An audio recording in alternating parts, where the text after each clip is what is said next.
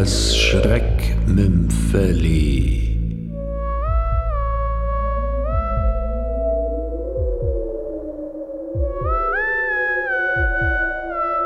Salonkomödie von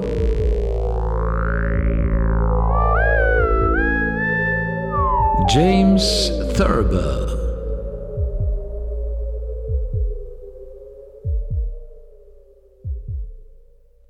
Neulich, an einem Nachmittag, besuchte ich meinen Freund, den Dramatiker Bernard Hadley. Zu meinem Erstaunen traf ich ihn etwas weniger niedergeschlagen an als bei meinem letzten Besuch. Bernard, was ist los mit dir? Kann ich was tun, um dich zu deprimieren? Hadley starrte auf ein leeres Stück Papier in seiner Schreibmaschine. Ich versuche eine Salonkomödie des Grauens zu entwerfen, aber es schleicht sich immer wieder ein Unterton von Hoffnung ein. Entsetzlich. Wann soll das Stück denn spielen? Vielleicht liegt da der Fehler. Hadley zog das leere Blatt aus der Schreibmaschine, riss ein Stück ab und begann darauf herumzukauen. Der Schauplatz ist Tanganika, die Zeit 600.000 vor Christus. Ich möchte zeigen, dass in jenem Jahr das Ende der Menschheit stattfand und dass wir heute praktisch gar nicht mehr existieren. Aber weißt du, irgendwie kommt mir dieses vor 600.000 Jahren nicht düster genug vor. Ich dachte einen Augenblick nach und sagte dann, ich glaube, ich weiß, woran es liegt. Warum siedelst du das Stück nicht einfach im Jahre 598.000 an, vor Christus?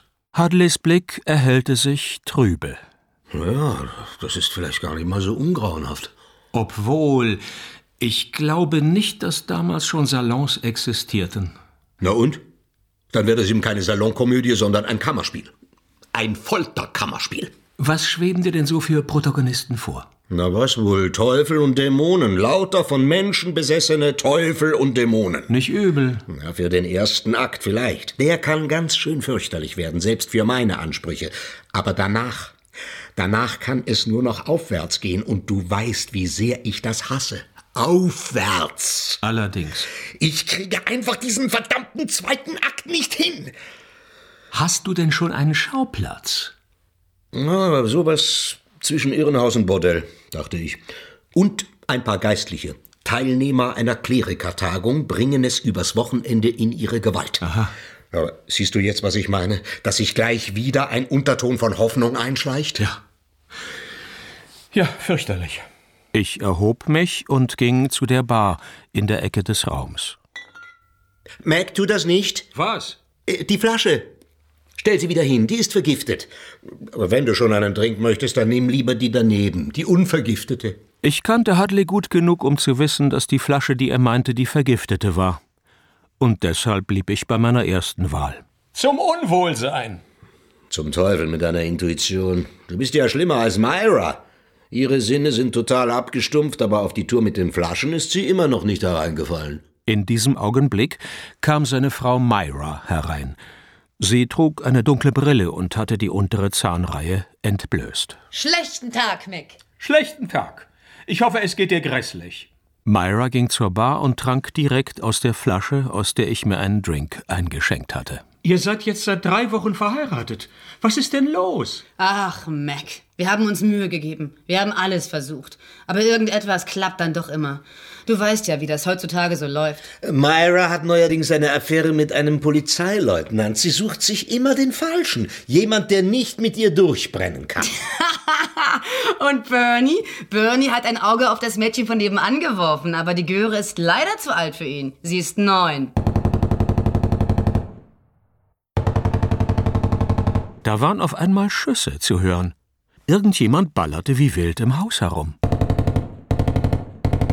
Warum verdammt muss in diesem Haus immer so ein höllischer Lärm sein? Ähm, äh, wer, wer erschießt da gerade wen, wenn ich, wenn ich fragen darf? Ach, weißt du, entweder hat meine Schwester ihren Liebhaber erschossen oder umgekehrt. Myra ließ sich in einem Sessel nieder und begann in einem Magazin namens Widerwärtige Liebesgeschichten zu blättern. Aus irgendeinem Grund wurde ich plötzlich nervös. Was ist eigentlich aus dem Stück geworden, das du letztes Jahr geschrieben hast? Wie hieß es nochmal? Ähm, äh, Explosion. Das wollte keiner aufhören. Alle sagten, es fehle ihm an Entwicklung. Es sei zu kurz. Wieso das denn? Der Vorhang hebt sich vor einer leeren Bühne und bevor irgendein Schauspieler auftritt, fliegt die gesamte verdammte Szenerie in die Luft. Mir kam das schaurig genug vor und definitiv einmalig. Schaurig, dass ich nicht lache. Es war zum Schreien komisch. Das lustigste Stück, das er je geschrieben hat. Ohne eine einzige sichtbare Leiche. Und außerdem konnte das Publikum gleich wieder in die nächste Kneipe gehen und sich amüsieren. Du hast recht. Es sollte ein Gesetz dagegen geben, dass Menschen sich amüsieren.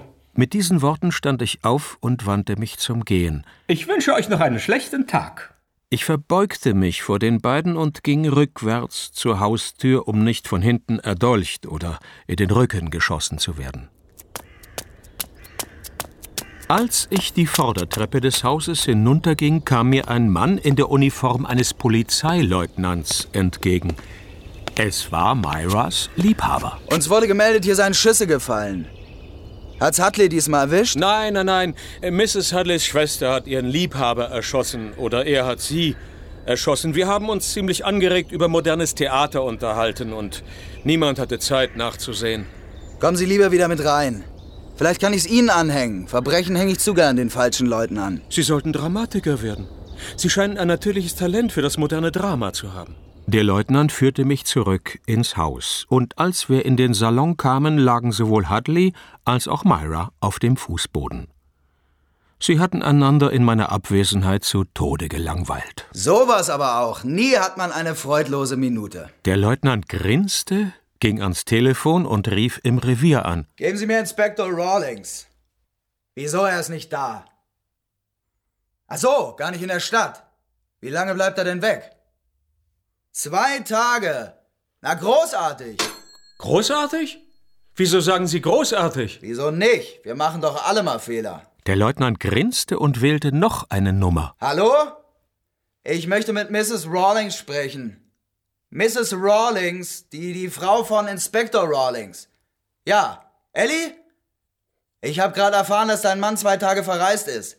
Schlüpf in was Unbequemes. Ich bin gleich bei dir. Der Leutnant legte auf und wollte den Salon verlassen. Doch als er über das stieg, was ich für Hartleys Leiche gehalten hatte, stellte ihm der Dramatiker geschickt ein Bein. Der Leutnant fiel hin und brach sich den Hals. Was sollte ich sagen? Tja, ich, äh, ich glaube, jemand wird Mrs. Rawlings anrufen müssen. Das übernehme ich. Myra richtete sich auf. Ihr Gesicht strahlte eine Vorfreude aus wie bei einem kleinen Mädchen im Zirkus. Auch Hudley hatte sich wieder erhoben. Seine Miene verhieß nichts Gutes. Bernhard, Bernhard, ich glaube, ich weiß jetzt, was wir machen. Ich meine, mit den Geistlichen im Bordell. Wehe, es ist nicht grässlich. Ja, ja, wie, wär, wie wär's denn, wenn alle stumm wären, verstehst du? Stumm. Dann könntest du das Stück Ruhe im Puff nennen. Ruhe im Puff? Piff, Puff, Puff. Und schon zogen Hudley und Myra gleichzeitig einen Revolver. Aber bevor sie mich erschießen konnten, kam ihr kleiner Sohn herein und legte beide mit einer doppelläufigen Flinte um. Papi will nicht, dass ich wieder mit seinem Auto rumfahre. erläuterte der Knirps. Und Mami will, dass ich meine Hausaufgaben mache. Und noch bevor ich etwas erwidern konnte, zog das kleine Monster ein Messer, zielte und warf es nach mir. Mac, was ist los? Mac, wach auf. Hör ich die Stimme meiner Frau, die neben mir im Bett liegt. Benommen wach ich auf. Was? Was? Was, was ist. Was ist aus den vielen Leichen geworden? Ich weiß es nicht, ich will's auch gar nicht wissen. Aber du hast im Schlaf geschrien. Träumst du denn nie etwas Angenehmes? Ich sehe auf meine Armbanduhr. Viertel nach sechs. Ich weiß nicht, ob ich aufstehen oder lieber noch einmal einschlafen soll. Beides ist ein Albtraum. M möchtest du vielleicht was, was trinken? frage ich meine Frau. Aber sie ist schon wieder eingeschlafen. Also ziehe ich mich an, gehe nach unten und schenk mir einen steifen Whisky pur ein. Ich hebe mein Glas und sage zu den entschwundenen Gestalten meines Albtraums Leute, es kann nur noch abwärts gehen. Nur noch abwärts. Dann stürz ich meinen Drink hinunter. Wenig später fühle ich mich schon viel schlechter. Ich glaube, ich habe die falsche Flasche erwischt. Die unvergiftete.